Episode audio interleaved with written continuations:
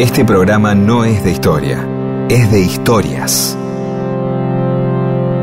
Historias para que no haya silencio, porque el silencio tiene demasiado prestigio. Y solo es bueno para dormir o para cuando no hay nada que decir. Mundo disperso. Historias de la vida y todo lo demás.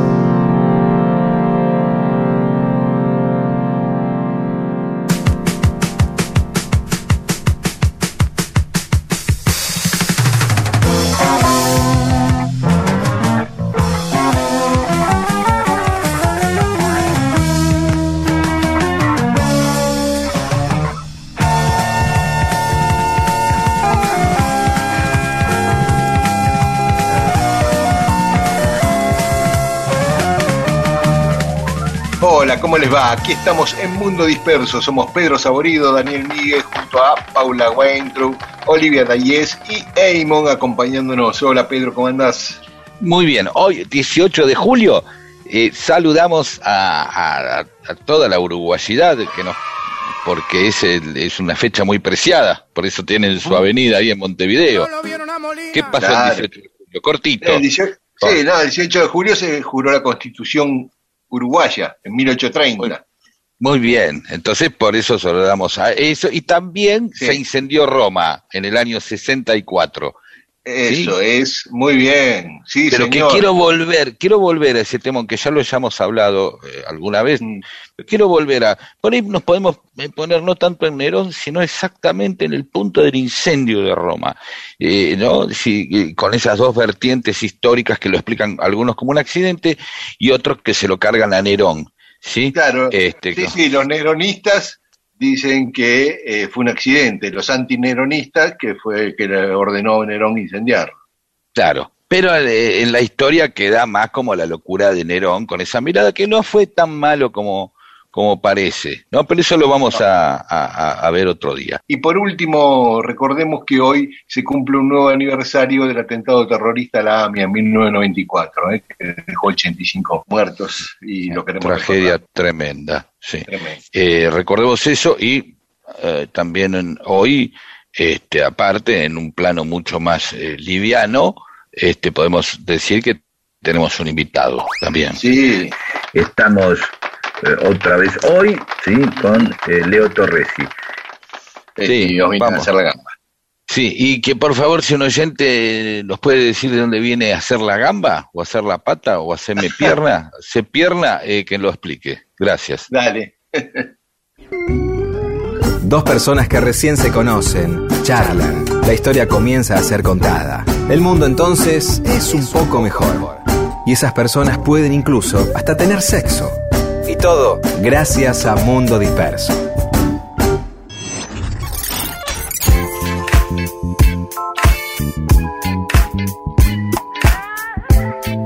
Estamos en Mundo Disperso.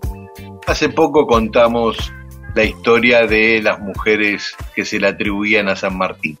Hoy vamos a hablar de las mujeres que tuvo Manuel Belgrano, no que se le atribuyeron, sino que tuvo y con las cuales tuvo hijos. Una de ellas, aunque nunca se casó, ¿no? Una de ellas fue nada menos que María Josefa Escurra, la hermana de Encarnación, la cuñada de Rosas. Ahora ya estamos en un, vamos, vamos jugando en las ligas mayores de la, de la historia, ¿no? Sí. Me, me refiero a, de la historia argentina, Belgrano, Rosas, cuñadas, ahí, ahí, o sea, de Claro. pronto ibas un día y había, estaban un domingo, un sábado a la noche, un viernes, las hermanas que se quieren ver y este Belgrano con Rosas en comiendo algo, tomando un Claro. fernet o algo, lo que se tomara en ese Claro. momento, ¿no? Y tratándose como cuñado, ¿no? Como, Claro, con cuñado, sí. Sí, aunque estamos diciendo que era una relación no del todo formal, pues no se casaron. Era totalmente informal. Sí, sí, sí, sí.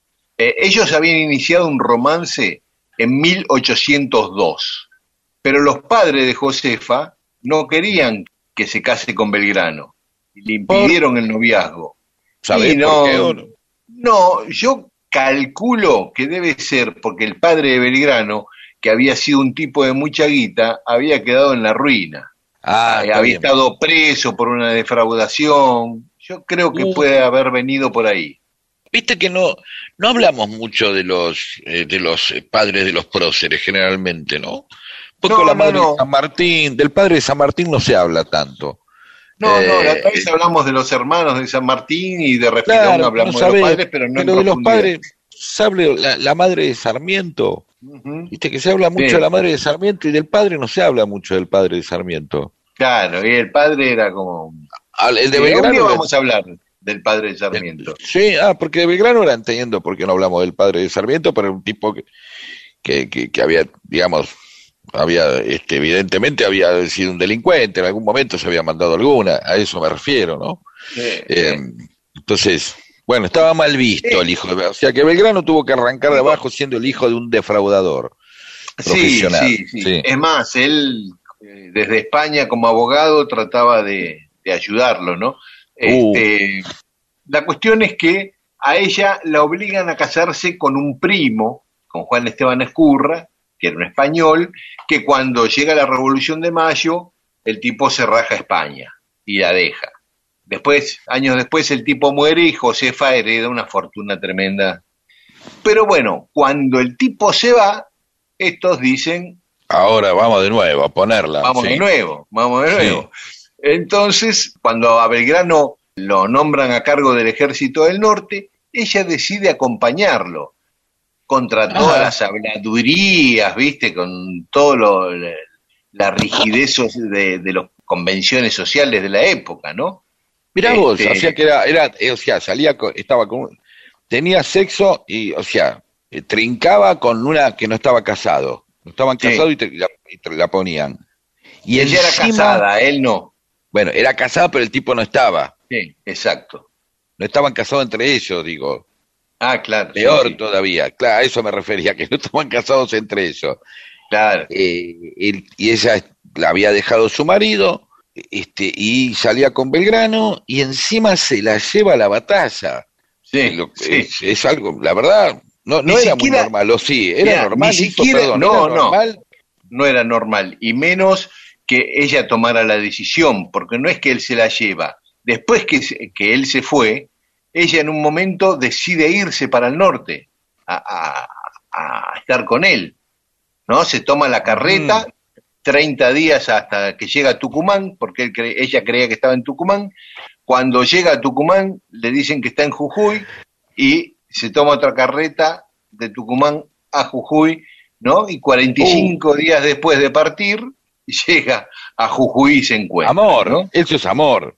¿Qué te parece? No, sí, Y él sabía que iba, Eso no lo sé, eso no lo sé.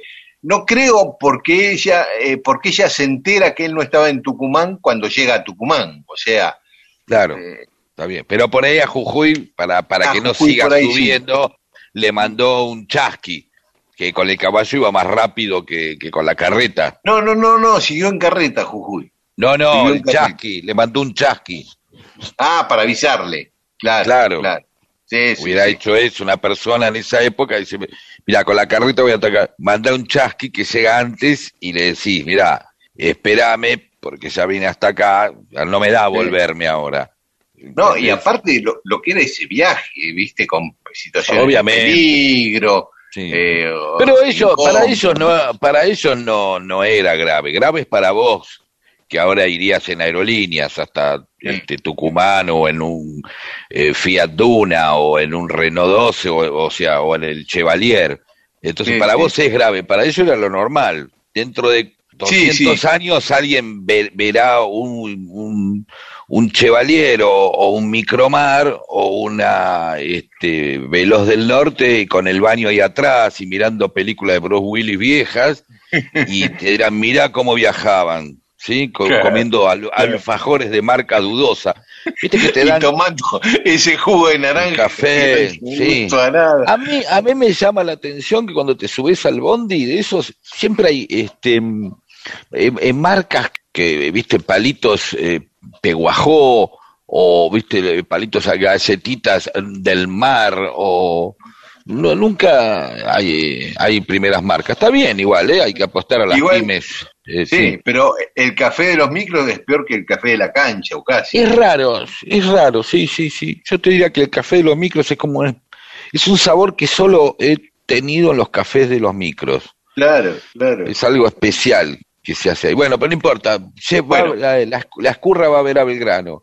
Sí. Llega, ya estamos, se Llega querían. y ve- había llega había Jujuy. sexo del bueno ahí porque este si la mina va para atrás de Belgrano es que no se iba a quedar. Ya se le fue el marido a España y ella dice dos veces no. Sí, Este no y se fue atrás de Belgrano, sí. sí. Y llega Jujuy y Belgrano dice, éxodo jujeño, nos vamos todos. ¿viste? Muy bien. Pero no importa, ya estaba, ya estaba ella Sí, seguramente. ya estaba con ella. Así Sí. que, que no, como se venían los españoles, él hace que todo Jujuy se raje, que dejen tierra arrasada y se van a Tucumán. Ahí sí, estuvieron bien, tranquilos, fueron como los momentos de tranquilidad y felicidad y ahí queda embarazada. En octubre de 1812 queda embarazada Sí. de Belgrano.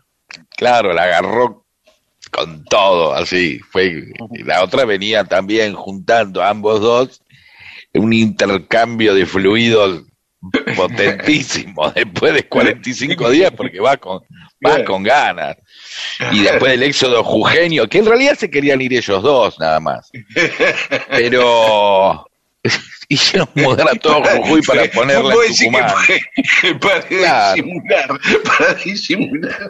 Eh, eh, El éxodo, Manuel, una teoría dice, ¿por qué- sobre el éxodo jujeño. Claro, ¿por qué no nos vamos a frotar un rato a otro lado? ¿Qué sé yo? Acá en Jujuy vienen los españoles, vamos, no escapemos. Bueno, vamos a ver, mira, vamos a hacer una cosa, nos vamos todos. Eh, ¿Es necesario? Sí. Y se fueron a Tucumán y ahí nació. eh, ¿Quién nació? No ¿Quién nació en que- Tucumán, no nació en Ah. Tucumán. Un, un nene que nació eh, como no podían Claro, se podía formalizar eso y, y claro, y, y- y ni que ella tuviera un hijo estando su marido en España hacía años. No, si hacían, ex- hacían el éxodo jujeño para disimular que la ponían un poco.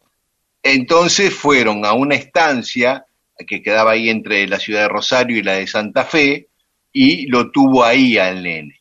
Eh, algunos decían que la estancia era de Rosas. Y lo adoptan, lo, lo bautizan en la iglesia de Santa Fe, en la catedral de Santa Fe, le ponen Pedro Pablo y lo adopta Juan Manuel de Rosas y Encarnación Escurra, la hermana de María Ah. José. Adoptan al sobrino como hijo. Exacto, y se llama Propio. Pedro Pablo Rosas.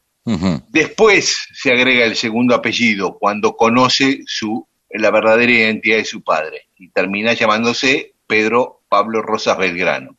Lo adoptan, eh, vive con ellos, para él era su tía, su madre, él no sabía que era su madre. Belgrano le había pedido a Rosas, cuando ya estaba muy enfermo, Belgrano que veía morir, le pidió a Rosas que cuando el nene fuera mayor de edad, cuando cumpliera 18 años, le dijera la verdad. Y Rosas cumplió y cuando el pibe fue adulto, le dijo la verdad de la historia. Así fue la historia de este chico que después, bueno, hizo una carrera militar, fue tendente, el gobernador militar de, de Azul y se afincó allá en Azul. Y por su parte, María Josefa fue una operadora política de primer nivel de Rosas, ¿no? Ahí vivía en la calle Alcina, que todavía está la casa, y, ahí era un centro político porque la mina era políticamente muy activa, muy activa. Bueno, esta fue una de las historias de amor de Belgrano con María Josefa, porque siguieron viviendo los dos, Belgrano murió en 1820, María Josefa mucho después, en 1856, pero el amor se terminó antes. Belgrano después tuvo una segunda mujer y una segunda hija. Lo contamos después de escuchar un poco de música. Vamos, sí. Mundo disperso. Yo podría haberlo hecho mejor, vos podrías acercarte a mí. Yo intuía que esto, mi amor, se rompía y estoy siendo así. La verdad es que todo fue tan extraño, tan extraño al fin. Yo buscando el polvo de Dios, vos bebías para irte de aquí. Cada vez que pienso en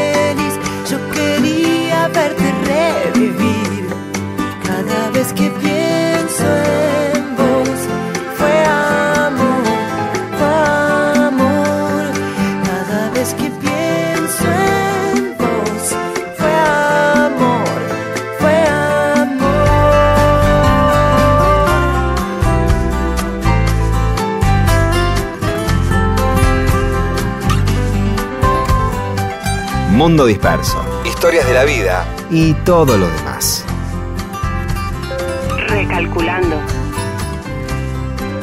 Recalculando. Recalculando.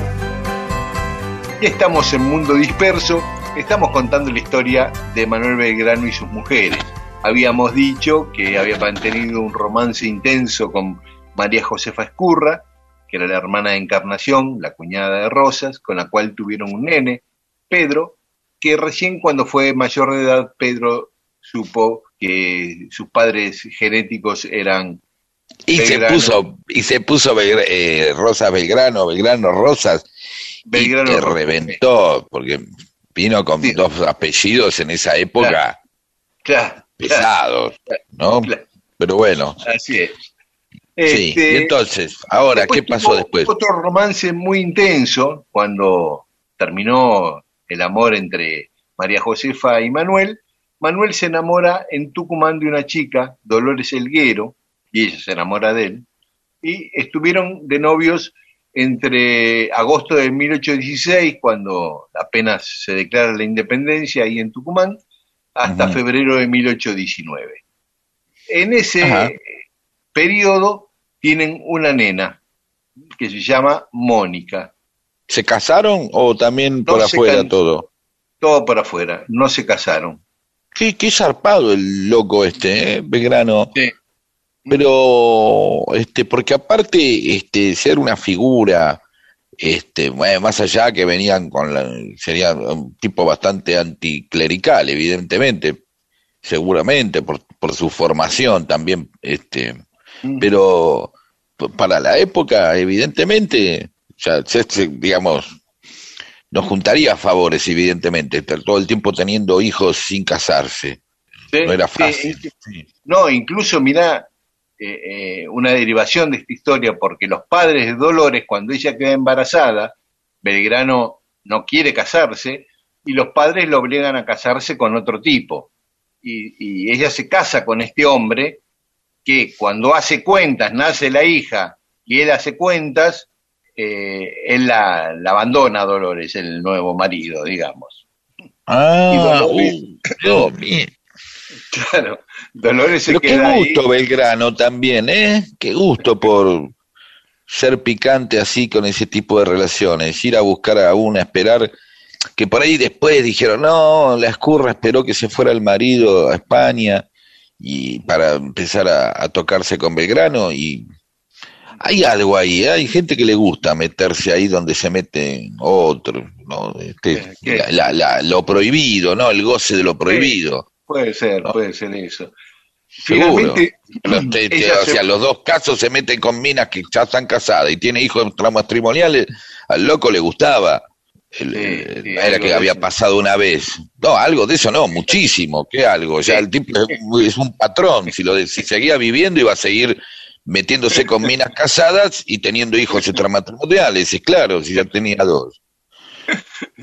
Pero sí, ella en ese momento no estaba casada, pero la casaron cuando ella estaba embarazada de Belgrano. Dicho ese Ah, pero, tuvo- pero la verdad, un desastre. sí. Sí, claro. O sea, por eso se cuando casó- y el tipo, y el tipo, el marido, el cuando tipo- hizo las cuentas, no le cerraban las cuentas al marido. Oh, loco, ¿qué? Por eso la, la deja, cuando se da cuenta que la nena no era de él. Oh, Bueno, finalmente... no, reventados todos.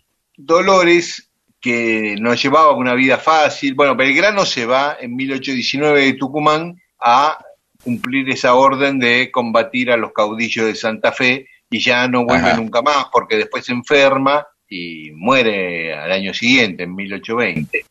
Eh, así que no la ve más. Dolores se queda con la nena en Tucumán, después se va a vivir a San Luis, pero la está pasando mal y decide mandarle a la nena a Buenos Aires a la hermana de Belgrano para que la críe pensando que iba a tener un mejor nivel de vida y, y de educación en Buenos Aires con la familia de Belgrano.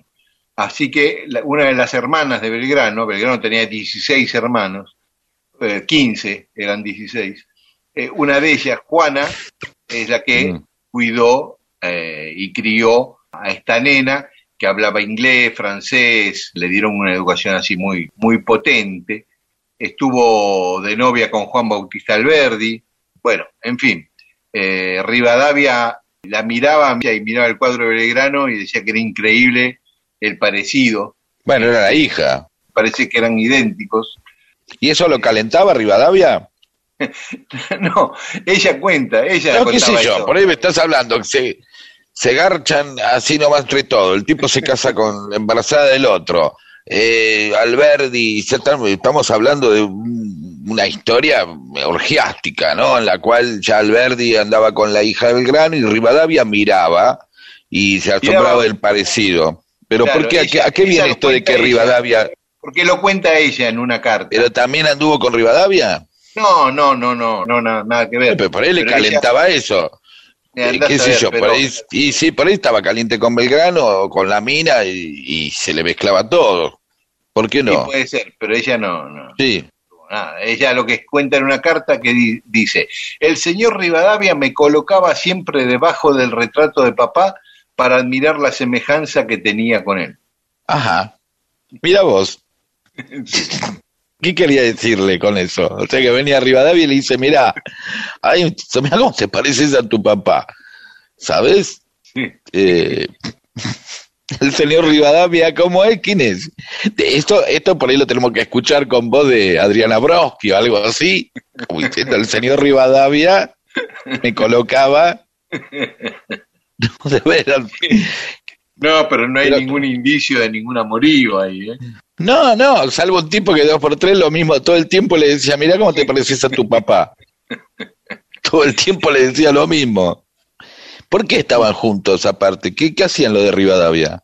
Y no, bueno, la familia de Belgrano era una familia muy importante, viste, los hermanos, no solo de Belgrano, cuando Sí, se ya veo. quedaron los hermanos que eran todos o comerciantes importantes o militares. Sí, padre tres, que cuatro tuvo. hermanos, de los 16, te digo que hay cuatro hermanos de Belgrano que tuvieron mucha actividad que fue un poco opacada por, por Belgrano, pero fueron tipos importantes eh, políticamente. ¿Todos de la misma madre? Sí, sí, Apa. Tiene una familia Bien. muy prolífica porque Belgrano, Sí. después vamos- eh, otro día vamos a contar la familia de Belgrano, pero creo que tenía como cincuenta y pico, sesenta sobrinos de tantos hermanos que tenía. Y más bien, claro, se la cuenta, la Claro, costumbre de- 16, sí, de andar poniéndola por todos lados todo el tiempo. claro. Una hermana, eh, eh, su madre tuvo 16 hijos y una de sus hijas, una de las hermanas de Belgrano, también tuvo 16, así que... Uh, ya ni, Este- ni nombre le ponían a lo último, ya lo numeraban. números. ¿Cuál es? El, el de allá, el, el que vino después de, tres después de Carlos, era así. No sabían, se les, se les caían aparte. Y una historia linda, como corolario Sí. de todo esto, es que los dos hijos de Belgrano, Pedro y Manuela Mónica, a partir de que Pedro supo que era hijo de Belgrano, empezó a vincularse con su hermana y, y fueron muy unidos después. Fueron muy unidos. Termina de una manera eh, linda esta historia con dos hermanos de diferentes madres muy unidos. Muy bien. Bueno, Bien. esa fue la historia de Belgrano, sus dos mujeres y sus dos hijos. Hermoso. Vamos a hablar luego de la, eh, los 16 hermanos de Belgrano. Eso. Ella dijo que tuvo problemas y le dije que estoy preparada para mucho menos. Ella quiso saberlo todo de mí, pero no hubo palabras. Dijo que era mala, que no arriesgue ese momento junto a ella. Era lo mejor olvidar todo como si nada hubiera sido. Ella dijo que te vaya bien y le dije buena suerte y hasta luego. Y nunca más la volveré a ver o tal vez en algún tiempo. Ese manicomio estaba lleno de problemas de frontera. Se hizo de día y los varones lentamente caminan. Dicen que todo se sabe, pero tal vez no quieras saberlo. Era lo mejor olvidar todo por un tiempo. Ella dijo que te vaya bien. Y le dije buena suerte y hasta luego. Y nunca más la volveré a ver, o tal vez en algún tiempo. Yo pensaba que estaba todo bien, que sería sin problemas como un juego.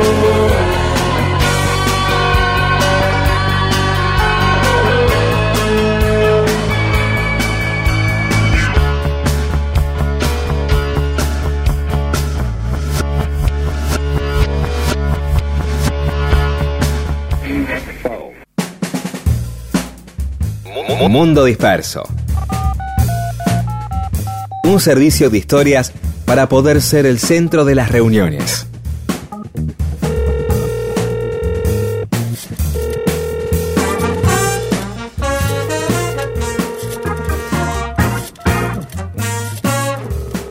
Y estamos en Mundo Disperso y como siempre tenemos mensajes de nuestros oyentes que nos escribieron a Mundo Disperso en Facebook o arroba Mundo Disperso AM en Twitter e Instagram.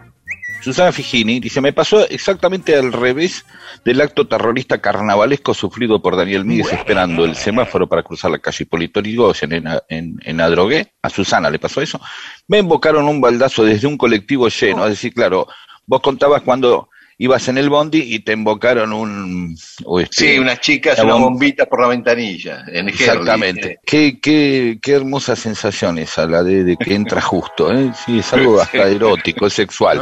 Y, y a ella no, a ella le invocaron un baldazo desde un bondi, este, pasó un bondi lleno de gente. Qué difícil tirar desde un bondi, pero seguramente iban con el balde en, en En la, la, puerta, ventanilla. ¿no? Claro, en la No, puerta, ¿cómo claro. en la puerta, no, ya sacar un balde por la ventana, la ventana, un bondi. Eh, María Esther de Dios dice, gracias por tal, los quiero. ¿Se acuerdan de los pomos de carnaval? Claro, había eh, unas cosas que eran exclusivamente unos artefactos para usar durante dos fines de semana nada más al año, que eran los pomos de carnaval, unas cosas de Claro. plástico con la suficiente elasticidad en su material, la plasticidad precisamente, como para que uno pueda apretarle el pomo y que salga. No sé si Sí. los pomos eh, originariamente eran de goma, de piel, o nos encontraremos con que había pomos que se hacían con vejiga de vaca, como una bota, ¿no? Técnicamente una bota para tomar este vino también es un pomo, ¿no? Jorge Gorostiza dice, nos comparte un link, ahí en, eh, lo podrán ver, donde, de una nota que cuenta el 11 de julio se celebró en Armenia Bardabar la fiesta del agua. Ah, mira vos, el 11 de julio. Es una fiesta que se realiza 14 semanas después de las Pascuas en las que las personas se rocían con agua en las calles. Es como una especie de carnaval en diferido. Betty Claro, Vázquez dice, parecido "He a lo notado- que yo contaba de Suecia en agosto, ¿no? Claro. Betty Vázquez dice, he notado que últimamente se puso de moda el verbo procrastinar. Ella, ella la- le chirria. Eh, ¿Podrían um, bautizar el programa sobre los temas postergados procrastinando con Miguel y Saborido? Sí, estamos todo el tiempo procrastinamos temas nosotros. Y lo vamos a qué seguir lindo haciendo. título para un programa. Eh, sí. Eh, Problema para el locutor, para pronunciarlo, ¿no? Me gusta procrastina. Aparte me suena como, ¿no? Como, me suena a Cristina, me suena ¿no? Procrastina Sí. Fernández de Kirchner. Eh, Adriana Cabrera, che, recién le fui infiel un rato, jaja. Se fue a escuchar no sé qué. Eh, Sí, ahora compenso con el podcast. No, parece. Se fue a escuchar, no sé qué hay, los domingos a esta hora yo no escucho por radio. Comparte, Marcelo Carles Lara comparte una nota, hoy también. Está bueno, en- si quieren usar nuestros, eh, bueno, los comienzos de la colonia agrícola en la zona neuquina del lago Nahuel Huapi, ¿sí? De eso se trata eso. Si quieren usar nuestro Facebook, nuestras redes, para compartir notas, este, o cosas, o datos históricos, o pendejadas, este, no está mal para, para nada, úsenlo. Claro, No, totalmente. Totalmente. Vos. Eh, Claudia Burzuk nos dice, justo ayer le dije a una persona lo que comentó Pedro. Cuando nos vacunaban no se nos ocurría preguntar de qué marca era la vacuna. Y excelente lo que dijo Mariano sobre la masonería, por Mariano Hamilton, ¿no? que estuvo el domingo pasado. Luján Square, experiencia con la dosis de Sinopharm. La primera dosis en marzo, una pequeña molestia en el brazo. Segunda dosis en mayo, ningún efecto secundario. En junio, contacto estrecho. Mi compañero positivo COVID, con una sola dosis de Sputniel. Síntomas leves mis hijos y yo ninguno. Conclusión, viva Perón. Analía Gundín. Yo sé que evitan hablar de música y lo comprendo, pero si algún día invitan a un músico o crítico, sería bueno que alguien se acuerde de Jorge Pincheschi. Sí, podemos hablar de gran violinista, Pincheschi. Melancólico caballero de Maldonado Speed. Es con respecto a la manumisión o liberación de sus esclavos por parte de San Martín, eh, cuando se fue a Mendoza. Se me ocurrió, dice Melancólico, que quizá no habiéndose abolido la esclavitud, sino decretada la libertad de vientres, los esclavos de más edad, como seguían siendo esclavos, se necesitaba el expreso pedido de libertad por parte del amo. O sea, que aunque los esclavos no fueran de San Martín al estar a su cargo, antes de irse tuvo que cumplir con la formalidad del trámite para dejar las cosas en orden. La idea se me ocurrió porque me pareció que la anécdota no se compadecía con las ideas del libertador. Y es puede ser, es una buena teoría melancólica. Soy María Elena, eh, comenta que ama a Mariano Hamilton, que estuvo el programa pasado. Silvia de Temperley pregunta si vamos a hacer otros Marianos, como este, después de Mariano del Mazo y Mariano Hamilton, si son Mariano Moreno, Mariano Recalde, Mariano Iudica, es decir, una serie de programas. Me, me gusta la idea de invitar eh, Hola Mariano, que es un programa donde siempre se hace una nota a un Mariano. Y, y más todo el año, sí después, y tenés eh, muchos Marianos, ¿no? Pablo dice, genio, Mariano Hamilton, y habla y nos pide sobre un encuentro entre Gardel y Chaplin. ¿Se habrán sí, encontrado? me parece que sí, ¿eh? sí, sí, creo que se cruzaron. Eh, yo lo escuché eso alguna vez, pero bueno, habrá que investigarlo. Eh, Alba Saiz mm, dice que desconocía que Hamilton supiese tanto de. Hamilton sabe mucho de muchas cosas, Alicia, eh, perdón, Alba. Ella cuenta que ha leído mucho sobre el tema y que en los cementerios de la provincia, supongo que la de Buenos Aires, no sé, hay mucha simbología masónica. Gus Gordo dice, excelente programa con Mariano Hamilton de invitado y da para invitar un nuevo programa. Así es, nuestros amigos eh, invitados, que son eh, amigas y amigos, van a venir uno o dos programas, pues, o sea, no, no, no queremos condicionarlos a esta cosa periodística, exigente, que yo, oh, no, ya estuvo una vez, entonces otra vez. No, a veces es bárbaro invitado a usted dos veces, sobre todo si es amigo, porque es una persona que tiene mucho para contar, entonces al contrario, queda algo flotando y, y vale la pena volver a hablar con él. Eh, Isaac Penayo, aquí en Nueva York, en el barrio de Chelsea, entre la Sexta Avenida y la Quinta, hay un templo masónico con bandera y placa.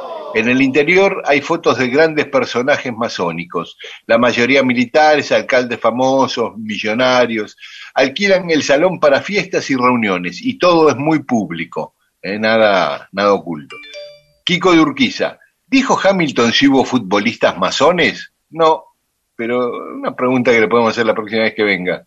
Carlino Penetti, feliz día bateros. Esto fue la semana pasada, ¿no? El día del baterista. En Luján Square, yo quiero una calle en Rodolfo. ¿sí? Y Carlos Ariel Naftalina, cuando Dios creó la batería, pensó en Rodolfo. Dicho esto del corazón, por haberlo tratado y disfrutado en vida. Pero claro que también eh, seguramente pensó en Oscar Moro, Rubén Basualto y otros grandes bateristas de nuestra música, grandes bateros de nuestra música. Y Elena Otero Valdés, eh, hablando de Rodolfo, dice hasta ahora no me lo creo, sí, y cuesta, la verdad que cuesta eh, seguir adelante sin Rodo, siempre, porque, bueno. Alba Pérez ¿cómo se extraña a Rodo? Como a todos nos pasa, hay que hacer el gran esfuerzo de seguir. Gracias por lo que dejaron y por tanto, abrazos infinitos. Ana Acuña, se me llenan los ojos de lágrimas y eso que no tenía ningún vínculo personal con él, más que el ser una admiradora de su trayectoria y su enorme capacidad gestora. Nunca me voy a olvidar cuando aceptó mi amistad en Facebook. Qué alegría me dio. Ah, y ni hablar cuando like- likeaba mis posteos o los compartía. Bueno, gracias a todas y a todos por estos mensajes.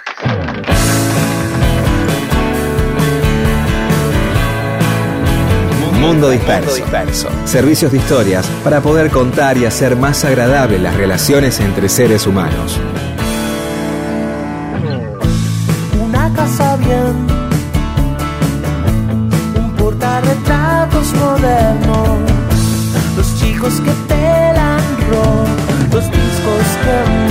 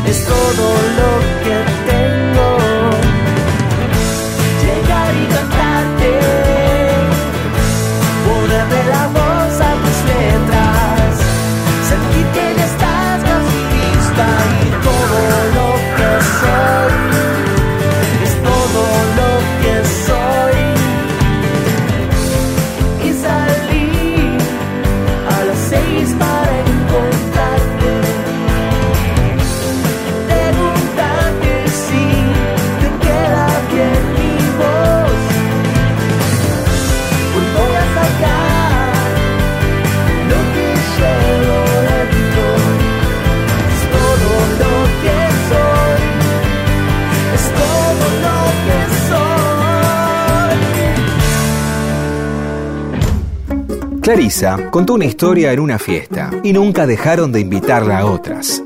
Mundo Disperso. Historias de la vida y todo lo demás.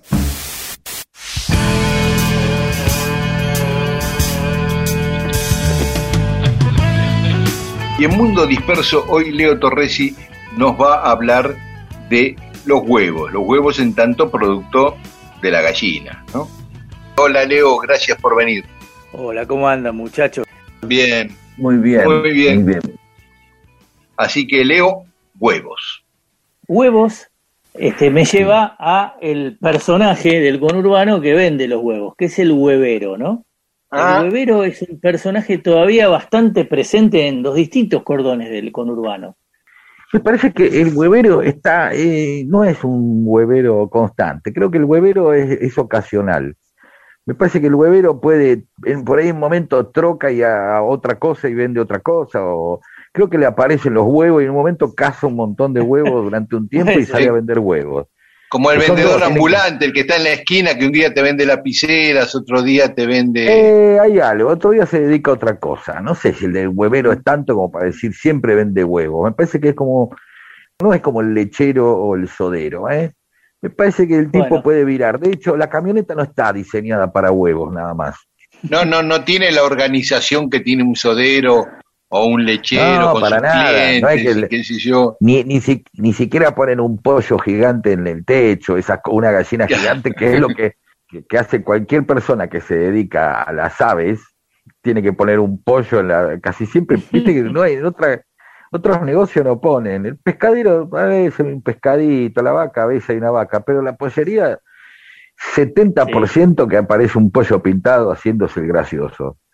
Este, Es verdad, es, es verdad. sí. Perdón, vamos al huevero, que me encanta, Sí. perdón. A ver, a ver. a No, ver, pero lo que iba a acotar en favor de Leo, que tampoco es una fruta de estación el huevo. El huevo Ah, está todo el año, digamos. Tampoco Claro. es una fruta, digamos. Tampoco Claro.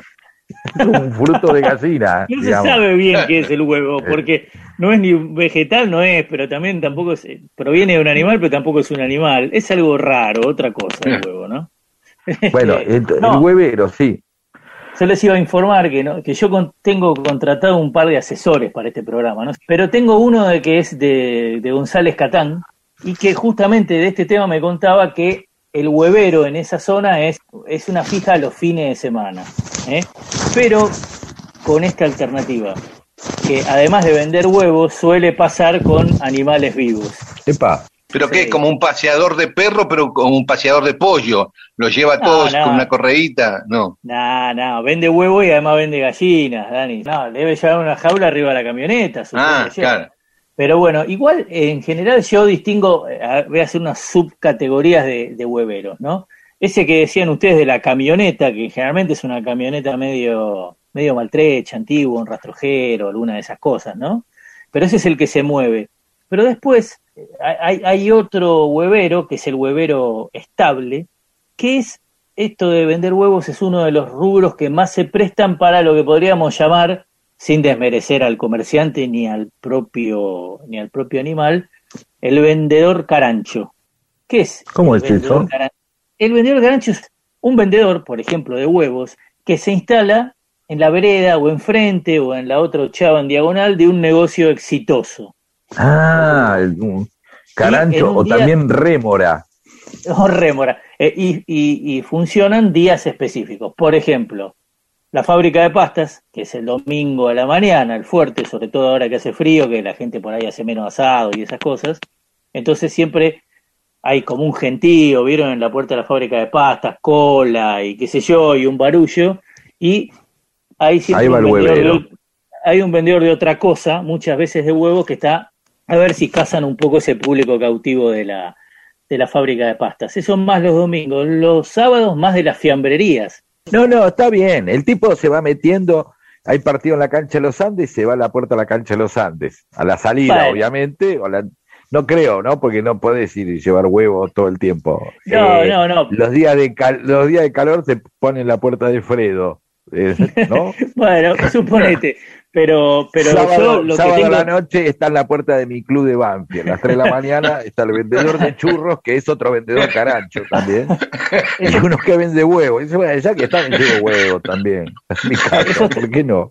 Sí me Eso gusta. estaría bueno, eso esta- estaría bueno, pero bueno, hay que salir de mi club a las 5 de la mañana y comprar huevo, qué sé yo, es un poco compleja esa, esa combinación. Pero eh, el vendedor de huevos, entre comillas, carancho, con respecto, lo tengo muy visto de fábrica de pastas, perdón, los domingos a la mañana y fiambrerías los sábados a la mañana. Eh, así que bueno, ahí está el huevero.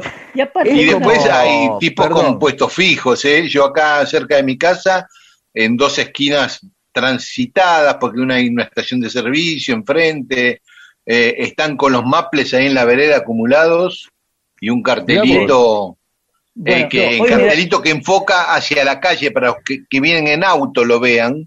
Exactamente, exactamente. sí. Sí, sí, que, que dicen 20 Y el tipo aparte ahí ah, mide sí. eh, estación de servicio, auto, una solidez económica. Claro, además, claro. Y ya que tiene que parar, porque no es que frena especialmente para comprar los huevos, frena porque tiene que cargar Y nafta. bueno, y- claro, Y me- de paso. paso me llevo unos huevos. Claro. Sí. La palabra maple, yo la verdad la conozco desde hace poco tiempo. Una palabra que yo no... o sea, yo- No, Ah, pará, pará, pará. Hab- Sabía de qué se trataba ese coso donde van 30 huevos, que es un cartón que se usaba para... Para hacer estudios de radio las también. paredes de la radio trucha. Eso lo conozco, pero desconocía que eso se llamaba maple. La verdad que, es más, no sé si no, no lo supe ahora al inicio de, de la pandemia, cuando se empezó a, vender un No. poco más esto. Compremos un maple para, para, para tener muchos huevos y salir poco y qué sé yo. Ah, La verdad, yo es una palabra, debe ser de las únicas, de las últimas que incorporé. vos a sabés mi que tuvimos un problema con ese chiste. Yo y Capusotto habíamos hecho una vez, no me acuerdo si en todo por dos pesos o en Peter Capusotto habíamos hecho el show de los maples, que eran unos Ah. maples hechos con maple de huevo, ¿no? Y mucha gente no entendía el chiste. Y, pero y ¿Porque no conocían la palabra? Claro, llegaron los maples, el show de los maples, y, y nos pareció un chiste, aparte era gracioso, le habíamos puesto ojito los maples, hablaban. Eh, Claro. no, no conocían la palabra. Eh, se- Bueno, se los un poco de la vida. Reforzás mi idea, mira, y yo soy fan de, obviamente, de todo por dos Pero pesos no, y de, pero y de pasó Peter y me, volando me ese había quedado afuera. Sí, sí, pasó ahí medio un montón de chistes tan flojos como ese, digamos, no, no, no. Pero yo, perdón, quería eh, eh, hacer un- una pequeña, eh, yo cuando me refería al huevero, el primer huevero que me vino a la mente es el huevero de F100, de, de Ford F100, ¿eh? que va con que va vendiendo huevos, "Eh, oferta señora, qué sé yo, y el tipo va ahí andando y está uno atrás que va con la, la- la cosa bajita, Sí. sentado atrás y uno maneja y el otro iba vendiendo huevos. El pibe con las patas colgadas, ¿no? Cuando la Claro, me, refer- las patas claro, me referí, yo me refería a ese, no, no al, al huevero de puesto fijo. Bueno, ¿Sí? por eso decíamos que eran dos, do- dos tipos, dos tipos, ahí estábamos. Bueno, hay, a- aparte con el negocio carancho, creo que el negocio más carancho de todos es el, el de la florería cerca de la casa velatorio. Ese más carancho que ese, no hay. Claro. O, viste, los, las, las cocherías que están enfrente de los hospitales, viste, che, hijo de puta, ponela a dos cuadras por lo menos. Ya, eh, ya sabemos que los No, la farmacia están- frente a los hospitales. Sí, igual sí. precisamente los caranchos te esperan en la puerta o andan dando vueltas cerca, ¿viste? Cuando se enteran le pasan el dato y che, se le murió el abuelo a este, ¿ve? te encara y vos ya, qué sé yo, agarrás, dices, sí, boludo, voy a andar Sí. poniéndome a elegir una cochería como si me fuera a comprar un, un, un Fiat. No, vamos. Claro. Eh, siempre me llamó la atención el tipo que tiene un bar cerca de la cochería, de la casa de Sepelio. Porque evidentemente es todo el tiempo estar conviviendo con gente que está mal, de duelo. Claro, claro. Y yo siempre pienso, este tipo le vende café con leche tiene que estar con cara de orto todo el tiempo y acongojado porque toda la gente está mal. No hay que Claro. entrar si Y están bueno, eh, el tipo está escuchando, viste, a Riverito, la quiniela, ¿no? Entrar y tiene que mantener una discreción. Y generalmente eh, es- son malos, viste, son cafés malos, medialunas malas, porque en total estás ahí. Claro. Sí, sí, no, no es que vas a volver ahí, esperás no volver por lo menos. Y Obviamente, claro, esa es la idea. Perdón, ¿no? Este, nos fuimos con los huevos No, no. y los negocios Sí, caranchos. sí, no. Y, y otro negocio que viene encadenado a un negocio principal o a una actividad principal es el kiosco cerca de la escuela. Sí, la librería, la librería. kiosco librería, kiosco librería, supuesto. claro. Sí, Uno sí, ya sí. se habitúe de eso. Eh, Ese es como que ya cantado, ya es medio como, como es como una especie de, de, de- de- de oportunista, ¿no? Son negocios oportunistas. No, es Este, nada- estudio de mercado, es lógico. Puro Sí. de mercado. Por eso. Pero a mí también, eh, otro negocio así, que no sé si es carancho u ocasional, que siempre me llama la atención de los puesteros, es la originalidad del tipo que, que vende quesos y salames. Es raro, ¿viste? También no tienen lugar fijo. Están siempre a la salida de, de, de- de una feria tipo La Salada o de estaciones de trenes, o se mete, se cuelan ahí en- en la- entre la peatonal, aparece uno. Pero, Sí. viste, quesos y salames, si estás cortando, y siempre es tentador, ¿viste? Sí, Eh, sí, sí, sí. Pero tiene algo que es la incertidumbre. Claro, que si está mal el queso o el salame una porquería, ¿a quién le vas a reclamar? Claro. Tiene, tiene en contra eso, o sea, es un sentido de primera impresión y oportunidad absoluta. Bueno, listo, me lo llevo, ya está. Que es la parte al- eh, que está en los bordes de la ley, ¿viste? Como diciendo, che, ¿es legal vender gallinas eh, una No creo, camioneta? ¿Por, qué en No el- creo. por qué en un puesto fijo no venden gallina? Porque no puede huir. En cambio, con la camioneta te vas, ¿no? Si alguien te denuncia, te vas. Pero bueno. Sabes que lo de, Sí. lo de los salames, hay unos que son los que venden salames en los puentes de las estaciones. Por ejemplo, ese es un clásico, ¿no? Un, Sí, un Claro. que está sentado ahí vende, bueno. Pero también Sí, hay como los unos algunas- Sí, hay, hay algunos en algunas avenidas, hay una cerca del barrio, siempre lo veo cerca del barrio natal de Míguez, que tienen como un- una especie de casa rodante, no sé, un puesto, algo, como una casa rodante, pongamos, ¿no? Y le meten como una onda, como un nombre tipo el paisano, ¿no? Como una especie de, de simulacro de cosa de Gauchesca. campo, ¿no? Ah, Gauchesca, pero están ahí. para dar un aire, que- para dar un aire de, Sí, pero de cosa casera y genuina. Claro. no es el campo, porque hay un lavadero de auto, hay uno que, una, un taller que fabrica bulones y otro una cancha de tenis. Pero bueno, qué sé yo, es como, para mí es para darle un plus de confianza, engañarte un poco y decirte, bueno, si este se llama el paisano, todo, todo debe ser de origen eso. claro, yo por ahí llevaría las gallinas para suponer que son caseros los huevos, no sé si te vendo las gallinas, Pero Bueno. eh, voy, voy en la camioneta y llevo gallinas y yo decís, sí, este tipo tiene, son caseras, lo- son huevos que Claro, trae estos él, huevos ¿no? los pusieron estas gallinas. Exactamente. Y pregunte a la gallina si no me cree. Claro. Claro, Sí, sí. es- viste como si vas a una parrilla y, y se llama el arriero, porque supone que ya hay un aire campero, gente que sabe hacer asado. Viste que dice, Sí, sí. parrilla Goldenberg, y qué sé yo. no- nadie, nadie está en contra de un judío haciendo este asado, está todo bien. Este, yo tengo mi cuñado, yo tengo familia judía y son muy buenos haciendo asado. Pero no, no le pones, este, claro, viste, que es así, viste, parrilla, asador, asador Manhattan, no, y tampoco, viste. O la fábrica de pastas Migues tampoco, porque Migues No, no, no, que italiano. Torresi está mejor, sí. ¿o no? Claro, totalmente. Y la Sí, heladería, Claro, la las que compro yo, que es pasta cuore. Claro. claro. ¿Y co- ¿Y el tipo cómo se llama? Y se llama García González, se llama. Dice, no, no, no encontramos un apellido en, en- en seis generaciones. Bueno, pero no, que- no tienen no- un italiano. Bueno, estas cosas. Mira, eh, yo tenía un amigo, eh, es una especie de prejuicio al revés lo que voy a contar. Tenía un amigo que mm, tenían un socio que era japonés, descendiente japonés. El chabón era de Lanús, creo. Y entonces llevaban al japonés a las reuniones, eh, porque que se dedicaban a la parte de electrónica y tecnología. El japonés era contador, no, no se dedicaba a la No parte de tecnología. No, era el contador de la empresa. Y, eh, eh, pe- pero pero iban, caían con un japonés y los tipos, bueno, ya empezaban a hablar correo de voz, tecnología, qué sé yo, electrónica. Claro. Y el japonés decía, sí, sí. Nada más. O Era yo la- conozco un, un, un gallego gallego que tiene un negocio en, en Bariloche y con nombre alemán. ¿Y qué le va a poner? No le va a poner el sol de. Galicia, el cho- chocolate es el sol de Galicia. Perdón, el, eh, yo iba a Frank con eh, Tato, un restaurante alemán, y eran todos gallegos los que atendían. Claro, Y es eso, que es más bien. Sí. Este, así que bueno, ya no nos queda tiempo para nada, Pedro. Bien, entonces terminemos el programa. Bueno, Leo, gracias por habernos acompañado hoy, ¿eh? Bueno, gracias Dani, gracias Pedro. Y bueno, cuando quieran, volvemos. Que, que Dale. Eso. Bueno, nos vamos bailando y nos encontramos el domingo que viene acá en Radio Nacional y si quieren esta noche nos escuchan en la FM Rock de Radio Nacional.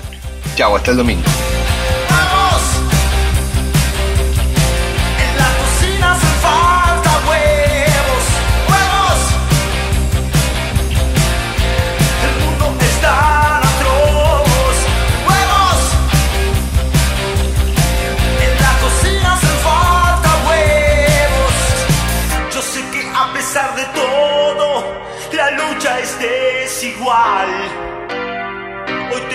Hoy te convocan a la plaza y mañana te la dan.